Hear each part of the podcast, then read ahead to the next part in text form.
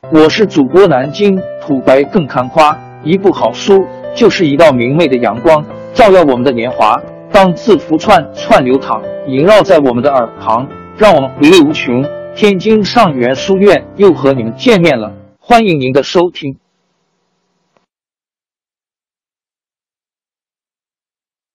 听众朋友们，大家好！开讲前先打个小广告，主播也是要吃饭的。天津上元书院，南京土白更看花。主播最新专辑《大清王朝》，讲述了康熙皇帝驾崩，素有冷面王之称的四阿哥胤禛继位，抑制官绅敛财和宫廷内部党争积压的历史事件，贯穿了雍正的一生和雍正王朝。全书共计一百四十回。作为播客，我劳动我所得，付费的有声书来了，你愿意为此花钱花时间吗？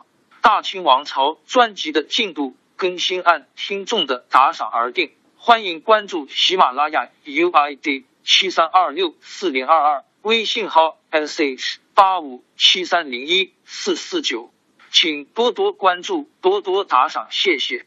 下面正式开讲。大清王朝专辑，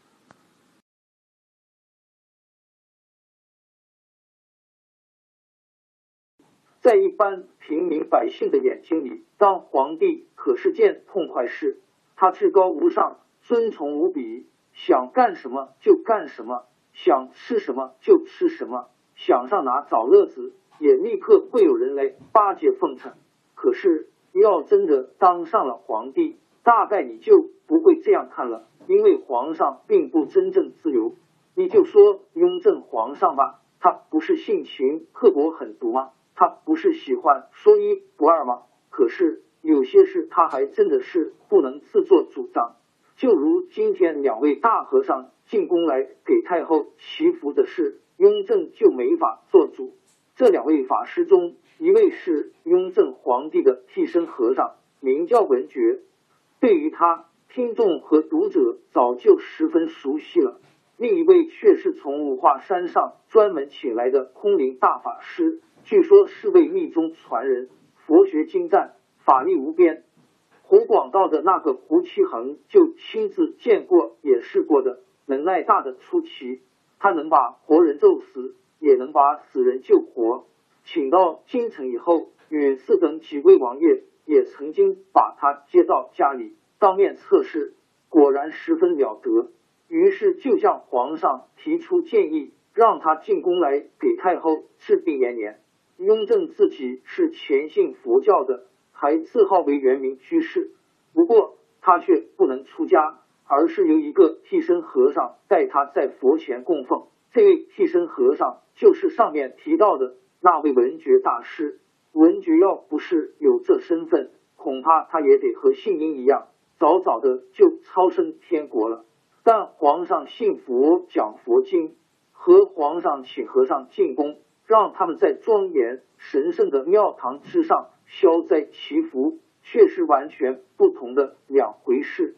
这件事如果处置不好，不但眼下就会有许多闲言碎语传到后世。还要让史家记上一笔：雍正皇帝信佛。史书上因为信佛信道，不是整天烧香磕头，就是迷恋烧丹炼汞，因而丢了江山的，比比皆是。所以，别看雍正确实是虔信佛教，但他可不想落下这名声，更不想让人这样看他。对于请来的这位空灵大师，皇上也是在两难之中。大后奉体欠安，请和尚为老人家消灾祈福，理所当然。不这样做就是不孝。但请谁，却又让雍正煞费苦心。原来说要请青海喇嘛，可这不是要打仗吗？谁敢说请来的喇嘛是神还是鬼呢？胡七恒就是看透了皇上的心思，这才另外请了这位空灵法师。可这位大法师，皇上从来没见过。是不是真有法力，还在两可。单说胡七恒此人，雍正就信不过。他是年羹尧的人，而年羹尧如今又和皇上有点离心离德，何况老八允祀也极力推荐他，就更增加了皇上的疑心。所以后宫小佛堂那边的法事已经做了三天了，皇上还从来不到这里来，只是传旨让朝廷里有学问的人都来听讲质疑。怎么质疑？不就是与和尚商榷佛经、辩论是非吗？今天雍正皇上去探望母后的病情，发现老人家精神很好，说话清晰，进善也多。这一高兴就想悄悄的去小佛堂瞧瞧，看这空灵大法师究竟是位活佛呢，还是个江湖骗子？来到小佛堂外边，就见上书房大臣马齐一个人站在那里。马奇见皇上来了，急忙上前见礼。皇上问：“哎，你怎么不进去，却在外边站着？”马奇叩头回答说：“求万岁见谅，臣想回上书房去。”今天的折子还没看完呢。再说，臣是孔子门生，不想看他们秃驴斗法。雍正见马齐气得脸都涨红了，他自己倒扑哧一下笑了。和，瞧你竟气成了这样，这是何苦呢？张平王孙家干，还有荆轲的状元榜眼探花，不是都在里边吗？全当是场游戏，孤望观之也无妨嘛。不。马齐倔强的说：“万岁，臣知道这是为太后祈福，臣也不想阻拦此事。但臣确实有比这更重要的事情，请皇上体谅。不过，皇上要是一定不让臣走，臣也只好遵旨在这里看把戏了。”雍正被马齐顶得一愣一愣的，要照他平日的性子，早就发火了。可是他却哈哈一笑：“好，说得好。”牛不喝水还不能抢案头呢，怎么能勉强？你一定在这里受罪。你走吧。马齐行了礼，转身走了。雍正却想：哎，当皇帝也不是什么事都能由着性子来的。小佛堂里里外外拥挤着三十多位官员，看样子讲经一完。信佛的官员们满脸庄重，不信佛的人却交头接耳的在议论。雍正皇上不动声色的挤进人群，悄悄的听着。突然，一个人走上前来，哈哈大笑着说：“哎呀呀，我还以为大和尚们有什么真才实学呢，在这里站着听了大半天，却原来也不过如此。照你们的这讲法，学生我二十年前就可以当你们的师傅了。”他连说带笑，说的又是这样连嘲带讽。就是坐在上首的张廷玉也是一愣。张廷玉本来是不想来的，可这是皇上交代自己的一项差事，他不光要来，还得有模有样的坐在那里听。现在听刘墨林这一搅和，却不知说什么才好，干脆等着瞧热闹吧。张廷玉没看见皇上来了，雍正却听见了这个抢先说话人的高论。他抬头一看。正是刚才李卫向自己说的那个放荡不检的刘墨林，皇上心里先就有些烦躁，好吗？哪就显着你了？他还在想着，坐在上边的空灵大师说话了啊，这位居士的姓名老秀不知，但我一眼就可以看出，你头顶上文曲星高照，必定是荆轲探花无疑。不知老秀说的可对？也不知居士有何见教。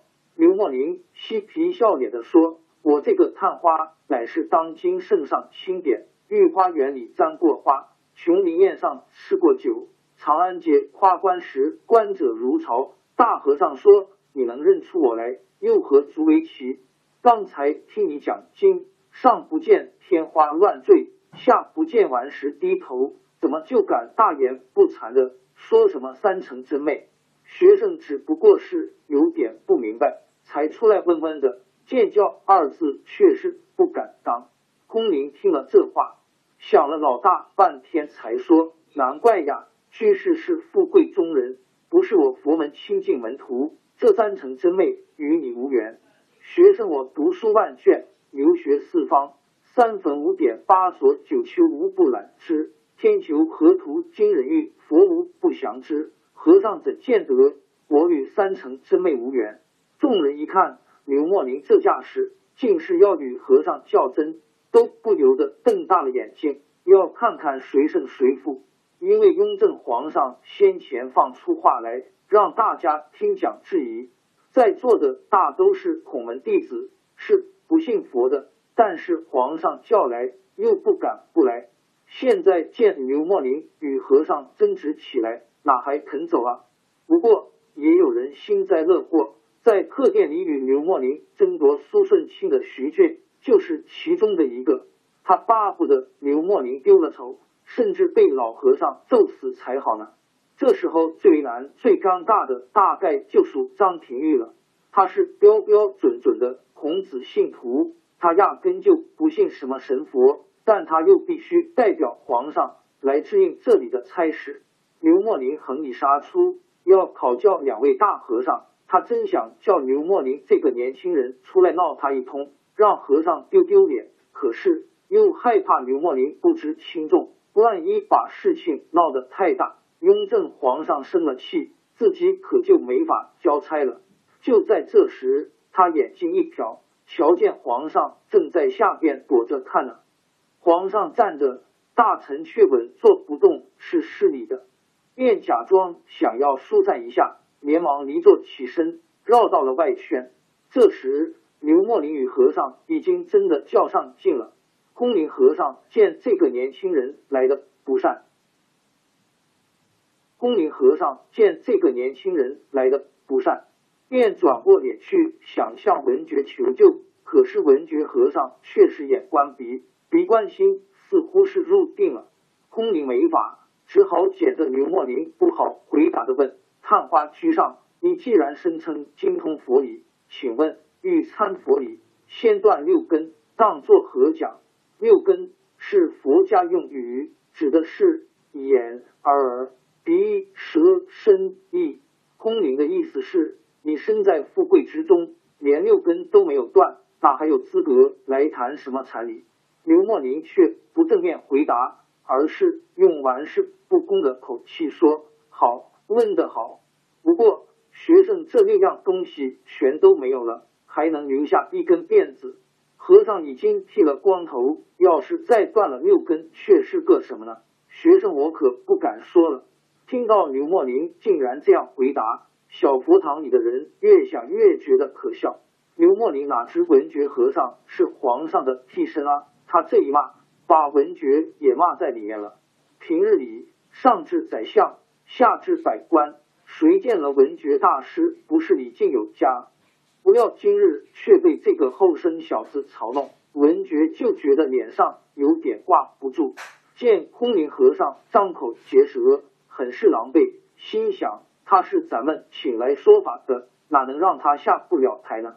便上来说道：“大师，你先休息一下，我来请教一下这位探花郎。”刘墨林都拜了，空灵更是得意，他对着众人团团一一说：“阿弥陀佛。”观世音菩萨、玉皇大帝、孙行者、诸天神仙，还有七十二洞魔王，小子刘墨林敬请各位大驾光临帮忙，并虔诚敬请大和尚下场来玩上一晚。见他竟然这样放肆，文觉大师却对他不理不睬，也不和他正面交锋，而是带着庄严法相。和掌问道：“居士既然知道欲参三成。”先去六根之理，请问如何才是无眼之法？刘墨林信口拈来，以诗作答：连密雁看花并蒂，楼高怕见烟双栖。一语既出，佛堂里响起一片喝彩之声。文觉紧接着又向：如何才是无耳之法？休教枪鼻金杨柳，未许吹箫惹凤凰。如何才是无笔法？兰草不占王者气。鲜花不变女儿香，何谓无舍法？信我不曾离地狱，甘清盛世吐青莲。无身法呢？万江不解掉西子，慢把横尘学小莲。文觉见这书生如此才华，有点架不住劲了。可是他还没问完呢，只好照旧问了下去。那么，请问如何才是无义之法？刘墨林不假思索，张口就来，只为有情成小结。却因无爱到灵台，这真可谓语惊四座。在文觉和尚快似连珠炮一样的追问下，刘墨林左顾右盼，挥洒自如，诗句连篇，应答如流，把佛家所谓六根断法表达的尽得其妙。那神情又绝无呆滞，更无牵强，真个是风流倜傥，光彩照人。雍正刚来时还在恨着刘墨林坏了朕的名声呢，如今竟生出了怜才之意，心想西朝有位善谢君意的高士奇，若把刘墨林和他相比，只恐有过之而无不及。雍正皇上正在想呢，却听刘墨林一笑说道：“大和尚，请不要尴尬。”方才学生不是说过了吗？玩玩而已，何必当真呢？再说我自蠢是个聪明人，也从来不和笨蛋一样见识，更不愿与和尚斗法。胜又如何？败又如何？徒让天下庸人们看笑话。听着刘墨林这一胜者自居，又说出这样毫不掩饰的大话来，空灵和尚忍无可忍了。居士好狂放，你怎见得居士聪明？而和尚就是笨蛋呢。刘墨林畅怀大笑，哈哈哈哈！大和尚，你自诩为佛门弟子，请问你读过《传灯录》吗？你可知道这部佛家经典里有这样一段话吗？昔日五祖弘忍一袈裟度世，五百弟子中，弟子一顿汉流传佛法，所以经典法界才不容聪明人插足。何谓顿汉？笨蛋是也。哈哈哈哈！空灵勃然大怒，脸上忽青忽蓝忽黄忽红，口中念念有词，却是六字真言。一见这情景，众人无不大惊失色。尹继善当先抢出，大喝一声：“妖僧，休得胡来！”张廷玉眼看要出事，急忙跑到雍正皇帝面前跪下：“皇上，空灵和尚竟敢在天阙之下！”妄行妖术，奴才请旨，当发往顺天府，重重治罪。雍正上前一步说：“妖僧竟敢如此放肆，你眼里还有朕，还有国法吗？”刘墨林若有一点损伤，朕之起油锅来炸了你。在场众人一听皇上发了话，才知他已来到面前，唰的打下马蹄袖，跪倒在皇上身边。文觉也来到空灵面前说。阿弥陀佛，牢记佛门三界谈嗔痴。师兄，你想入轮回吗？空灵和尚心里再清楚不过了，他这次进京是奉了八爷的名旨的。八爷叫他进宫来给太后祈禳，为的不就是要夺江山吗？雍正皇帝进来时，他就看见了。他原想着可以在宫里录一手，让皇上瞧瞧，给自己奠定立脚之地。可他却万万没有想到，半路上杀出个程咬金。这个刘墨林竟然如此难缠，说出话来冷嘲热讽，又句句调侃辱骂。恨就恨在自己佛理学的不多，偏偏又驳他不倒，这才装作要念真经咒他。其实连他自己也知道，光凭念经是咒不死这个书生的。他更清楚八爷叫他进来的目的。自己如果一味的装神弄鬼，只能坏了八爷的大事。可他也得找个台阶才能下来呀。正好文觉说出佛门三界来，让他可以收回面子了。他高叫一声：“阿弥陀佛，善哉善哉！”贫僧原来想要教训一下这个不尊佛法、不敬佛祖的狂妄之人。既然皇上出面为他说情。文觉师兄又以佛门戒律来压贫僧，贫僧也只好暂且恕他这一招了。佛法无边，足警世人啊！阿弥陀佛。刘墨林早就在注意的瞧着这位大和尚了。今天自己把他得罪的这么苦，他能不想法报复吗？可是皇上一答话，刘墨林不敢张狂了。和尚他不怕，但他却不敢在皇上面前无礼。自己再多说，就不仅仅是对和尚不敬的事了。现在听这位空灵和尚还在喋喋不休的说着，他可忍不住又说话了：“你们，你们在说些什么？”众人先是一惊：“哎，刘墨林这不好好的吗？”尹继善走上前来问：“刘兄，你觉得哪里不舒服？”“没有啊，我这不是很好吗？”“不，刚才你中了那和尚的妖法，昏迷过去了，难道你一点也不知道吗？空灵和尚也在纳闷，哎，我的法术有这么大的道行吗？可是刘墨林笑了笑，开言了：“你们说我曾经昏过去了，我怎么一点都不知道呢？今儿个早上我没吃饭，就赶来宫里阴差，和这两位大和尚一番较量，又太费脑筋。”所以凑着你们都在说话的空子，迷糊了那么一小会儿，模模糊糊之中，只听那空灵和尚说什么“俺把你哄，俺把你哄”，我心里说得了吧，你能哄得了我吗？我把你卖了，你还不知道上哪儿要钱呢？一句话说的上上下下一片哄堂大笑，文觉笑得弯腰捧腹，张廷玉笑得连咳带抢，空灵大法师虽然也觉得好笑。可他却怎么也笑不出来，瞪着两只血红的眼睛，直盯盯的看着刘墨林，在心里不断的打着主意：这小子太猖狂了，怎么对付他才好呢？雍正皇帝也想痛痛快快的笑上一场，可是又怕失掉了皇家的尊严。不过见刘墨林这么能给皇上正脸，却是十分高兴。好，好，这才不愧是真名士。刘墨林，从即日起，你就到军机处去当差，帮朕传送奏章、起草诏告文书吧。喳，臣刘墨林谢皇上恩典，定要干好差事，不负皇上重托。王朝更迭，江山易主，世事山河都会变迁。其实我们无需不辞辛劳去追寻什么永远，活在当下，做每一件自己想做的事。去每一座和自己有缘的城市，看每一道动人心肠的风景，珍惜每一个擦肩的路人。纵算经历颠沛，尝尽苦楚，也无怨悔。